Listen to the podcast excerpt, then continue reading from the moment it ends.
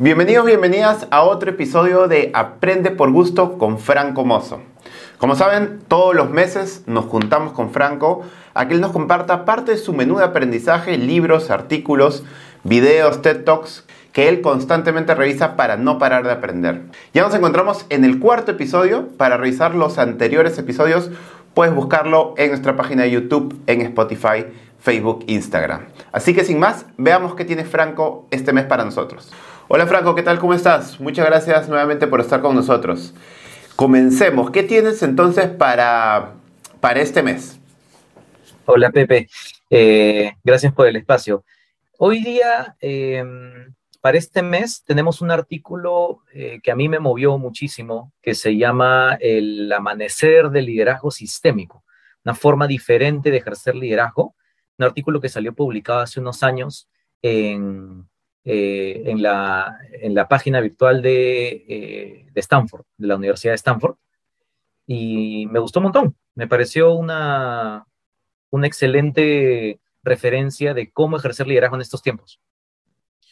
Buenísimo, entonces es un artículo, eh, ¿cómo se llama en español? El amanecer del liderazgo sistémico. Perfecto, en inglés. The Dawn of System Leadership. The Dam of System Leadership. Perfecto. ¿Y quién lo escribió? Lo escribió Peter Senge, eh, que es un experto en, temas de liderazgo colectivo, ¿no? De cómo, no, no el individuo, sino cómo grupos eh, se apropian un poco de su propio destino, ¿no? Y ejercen ese liderazgo. Perfecto, lo acabamos de poner aquí en pantalla para que lo puedan buscar también. Y vamos a dejar el link abajo en la descripción. Entonces empiezas a contar cuáles son los mayores aprendizajes, cuáles son los mayores, los puntos clave de este artículo y tus mayores aprendizajes al leerlo. A mí me, me gustó primero ver eh, dentro del artículo comienza hablando un poco de Nelson Mandela, que es bien conocido, pues, ¿no? Como figura individual. Y el proceso que hizo como de tratar de que Sudáfrica sane, ¿no? Todo lo que pasó. Em, pero una de las cosas que me llamó la atención es eh, de dónde viene la palabra primero, y la palabra, la raíz, una de las raíces del liderazgo eh, era, él decía que significaba dar un paso a través de un umbral, ¿no? O sea, dar el paso y dejar de lado lo que te limita a dar ese paso. Primero, el, autor argumenta que liderazgo no es lo mismo que, que, ser el jefe de la organización. Muchas veces utilizamos esa palabra para decir los líderes, que en el fondo estamos diciendo quien, tiene el título de ser jefe o jefe formal de alguien, y dice, argumenta que, eso no es, que el liderazgo es una forma de actuar en el fondo. Y luego te dice, claro, es fácil hablar de los Mandelas, estamos acostumbrados de hablar de los Nelson Mandela en, la historia. Em, y te dice, no, hemos trabajado con un montón de personas a lo largo de, los años que exhiben comportamientos que le hemos puesto el nombre de liderazgo sistémico y que cuando, cuando actúan tienen el siguiente efecto las situaciones más polarizadas se vuelven más abiertas al diálogo. Segundo, lo que parece como que tenemos que estar en modo apagar incendio, corto plazo, ¿no? Se balancea y se vuelve también creación de valor a largo plazo. Las amenazas se vuelven como oportunidades de innovación para un grupo y el interés personal se, va se contextualiza nuevamente, ¿no? Ya no hay tanto pugna de intereses personales o más coloquialmente quizás egos, ¿no? sino que realmente un grupo de personas comienza a avanzar en, conjunto. Ese es el impacto, dice. Y te dice que hay tres tipos de práctica. Eh, entonces voy a contar los tres tipos de práctica eh, de cómo actúa una persona, con o sin el título. ¿ah? Primera práctica, dice, ayudar a las personas a ver el sistema completo, ¿no? A ver el problema completo, el sistema completo. ¿Qué significa esto? Usualmente, dice, cuando estás en un problema complejo como el educativo, evidentemente, eh, las personas tienden a ver la parte del problema que está más cerca a ellos, ¿no? Tú tienes tu perspectiva, que usualmente es, con los datos que tú manejas, con las personas que tú has hablado, o con las personas que más se parecen a tu rol, etc. Entonces dice, una primera práctica que hemos visto a través de todos estos líderes sistémicos es que ayudas a que los actores tengan no su perspectiva solamente, sino que deliberadamente puedan entender las distintas perspectivas de otras personas. Eh, eso puede parecer bien obvio, ¿no? Pero realmente muchas veces no es común. No sé si, si nuestros oyentes alguna vez han estado en reuniones de educación en donde, ¿cómo, ¿cuál es la perspectiva? Es cada, cada uno solamente dice, dice, habla, habla, habla, habla, habla, habla, su perspectiva, ¿no? Y no siempre tenemos la oportunidad de realmente entrar a profundidad en la vivencia de otra persona, ¿no? Entonces él dice, líderes sistémicos ayudan a ver el sistema completo eh, para todas las personas, incluida su propia perspectiva. Segunda práctica, fomentar reflexión y conversaciones generativas. Usualmente eh, no, no tenemos la oportunidad, sobre todo con personas que piensan y viven muy diferente, de apreciar la realidad cognitiva y emocional del otro, dice, ¿no? Mm. Y no siempre tenemos la oportunidad en los espacios de reflexión conjunta de revisitar nuestros supuestos y pensar sobre cómo pensamos, ¿no? Em, y, él dice, cuando la reflexión es precisamente eso, es pensar sobre cómo estás pensando y poder apreciar qué parte de tus modelos mentales te limitan a cruzar ese umbral, ¿no? A dar ese siguiente paso. Y cuando eso se genera en grupo, cuando tú puedes hacerlo contigo mismo, en un espacio seguro y apreciar ese proceso en otros, eso genera un proceso tremendo de confianza que es la base de co-crear soluciones para el futuro. Esa es la segunda práctica, fomentar reflexión y conversiones generativas. La tercera práctica de un líder sistémico, con eso paro, es cambiar el foco del grupo de reaccionar a resolver problemas del corto plazo a co-crear el futuro. ¿Cuántas veces, dice, hemos estado en reuniones donde decimos, ¿qué está pasando con la educación? Y viene pues la avalancha de todo lo que no está funcionando. ¿no? Esto no está, funcionando, me falta esto, esto está pasando. Yo personalmente he estado en muchos espacios así, ¿no? Donde la conversación gira hacia eso, ¿verdad? Eh, y entonces dice, los líderes sistémicos, cuando hemos analizado cientos de líderes sistémicos, como sin el título, de, nuevo, ¿no? ¿no? ¿no? tiene que ser jefe de nadie para hacer esto. Eh, dice, oye, eh, contribuimos, uno, no a ignorar lo que no está funcionando, evidentemente, ¿no? pero a superar esa fase y que también en grupo las personas articulen sus aspiraciones sobre cómo podría ser el futuro y que creen visiones inspiradoras y que balanceen lo inspirador de una visión sobre el futuro con el peso de la realidad actual y en medio de eso, de la verdad y la esperanza, digamos, ¿no? Encuentren esa fuerza colectiva para innovar. Entonces, esas tres prácticas, dice, hemos estudiado un montón de líderes que actúan diferente que no, no quieren protagonismo para sí mismos, que no reflejan las cosas en sí mismos, que no se ven como la fuente ¿no? única de todas las soluciones. Y cuando eso pasa, ayudar a ver el sistema completo, fomentar reflexión y conversaciones generativas y cambiar el foco hacia co-crear el futuro, eh, son tipos de práctica que son útiles en estos tiempos, argumenta el autor, y bueno, yo creo también especialmente en educación. No, buenísimo, buenísimo. Creo que es un, eh, son aprendizajes que creo que sirven mucho para la coyuntura actual donde en general en muchos aspectos y muchos temas estamos bien polarizados desde lo político en lo macro a abrir escuelas o no abrir escuelas, en general eh, cómo educar. Hay, hay mucho, mucha polarización y creo que tener esta mirada puede ayudar a, a, poco a poco empezar a, crear puentes entre los distintos actores del sistema, por ejemplo, el sistema educativo. ¿no?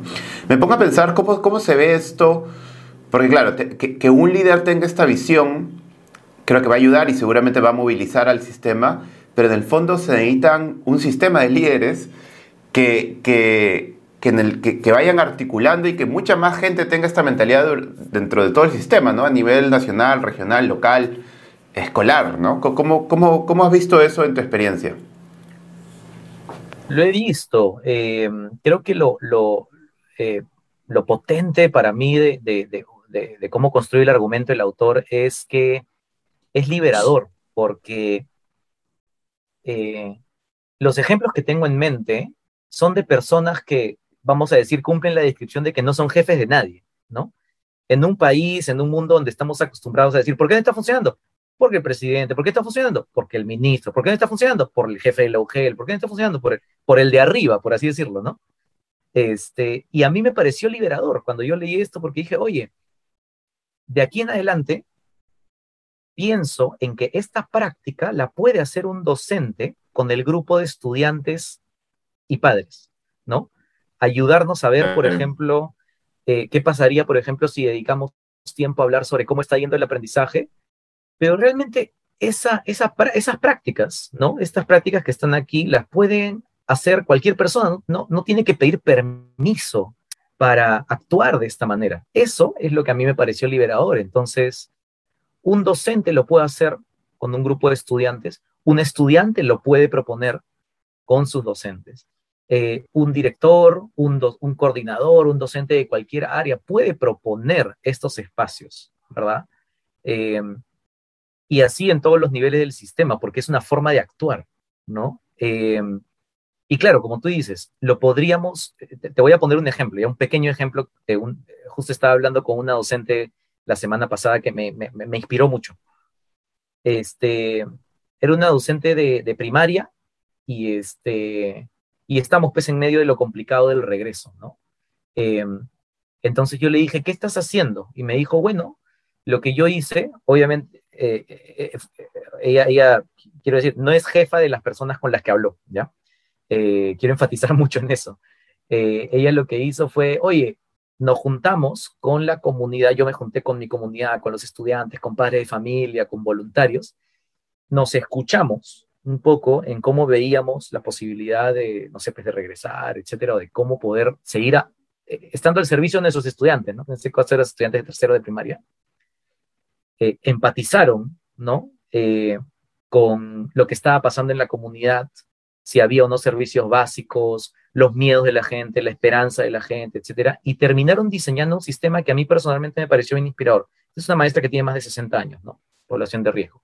Entonces, em, se movilizaron para que haya todos los hermanos mayores, digamos, que ya habían salido del colegio, se han organizado como un grupo de voluntariado educativo. Eh, personas de 18 años que coordinan con la maestra para hacer un sistema híbrido, semipresencial, ¿no? Eh, para los estudiantes. Y creo que ese tipo de soluciones se genera cuando tienes diversidad en espacios, nuevamente, donde, ¿qué podría haber dicho? Oye, tú, maestro, tendrías que venir acá, ¿no? La comunidad misma le dijo, no, no, no necesariamente necesitamos que vengas, necesitamos que trabajemos juntos para que nuestros estudiantes tengan la, mejor educación posible en este momento, ¿no? Eh, y no sé, a mí me inspiró porque eh, escuché a una maestra que estaba consciente de que habían otras personas involucradas, de que ella tenía solamente una parte de la perspectiva de cómo resolver este problema y una parte de la realidad de este problema. Vi a una comunidad educativa en el norte que se confrontó con la realidad juntos, en lugar de decir, etiquetar al otro y decir, tú tienes que hacer esto, ¿no? Lo que yo quiero, etcétera. Claro. Y en, y en lugar de encontrar soluciones extremas de todos regresan, todos no, todos los días o ningún día, ¿no? Encontraron la voluntad conjunta de innovar y no, ninguno es jefe del otro, ¿no?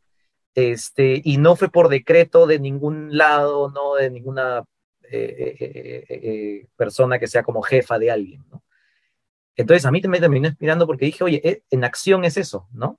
Y confiar que un grupo tiene la capacidad a mí me encantó, eh, en la mañana, para terminar, vi, este, vi una entrevista al autor y decía la, la, la, em, la definición más bonita de liderazgo que, que, he encontrado, dice, en toda mi carrera, es esta, es eh, la capacidad de una comunidad humana de darle forma a su propio futuro.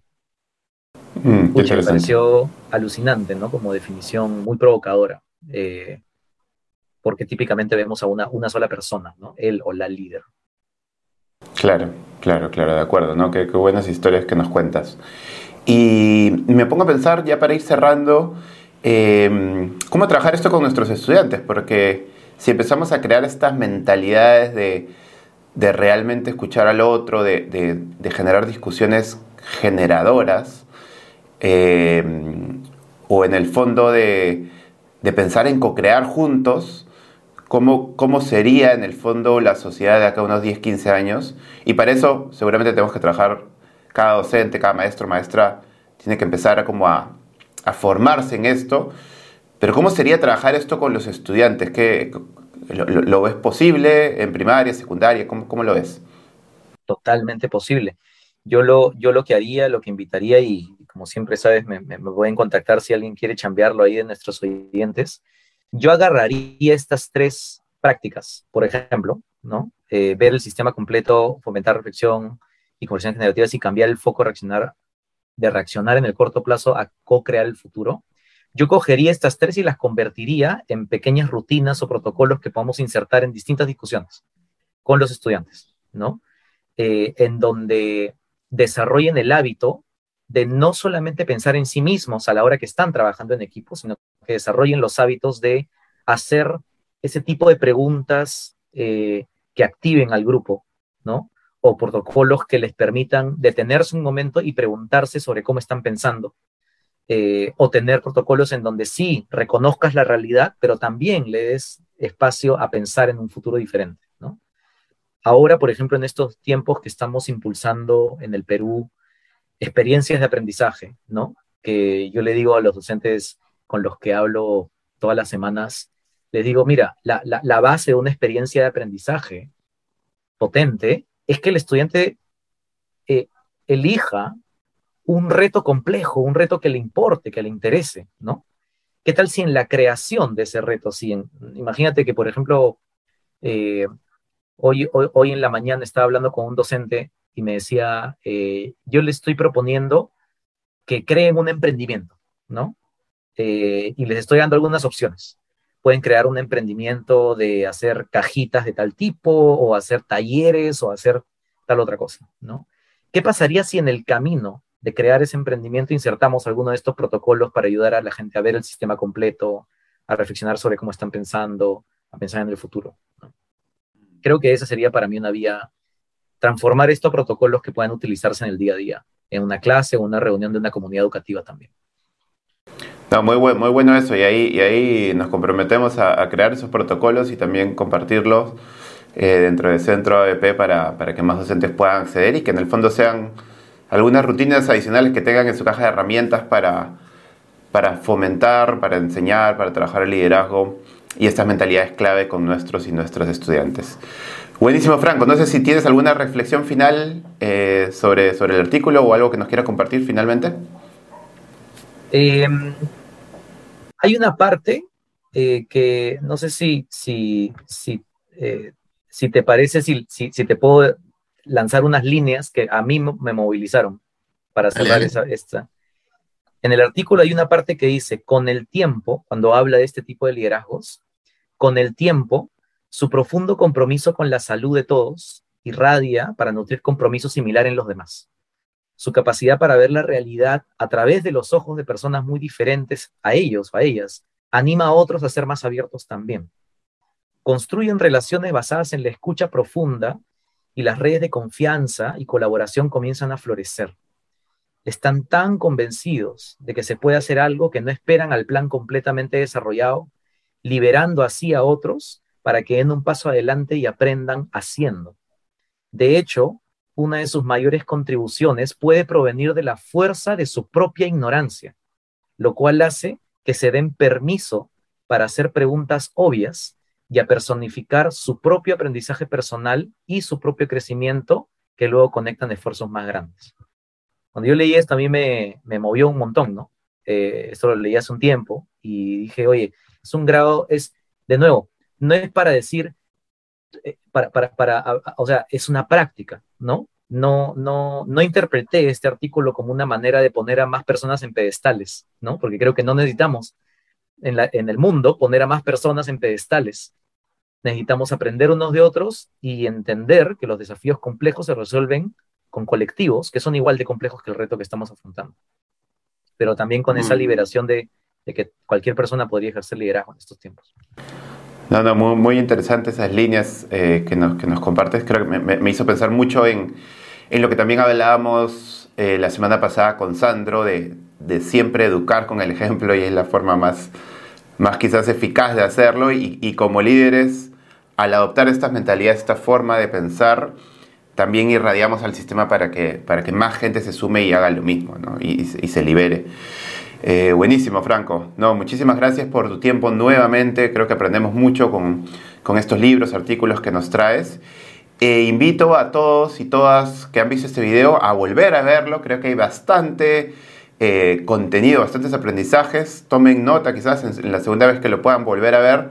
Tomen nota y capturen todos los aprendizajes que, y todos estos puntos que nos acaba de compartir Franco el día de hoy. Gracias Franco por tu tiempo y nos vemos en, en cuatro semanas, nos vemos en un mes.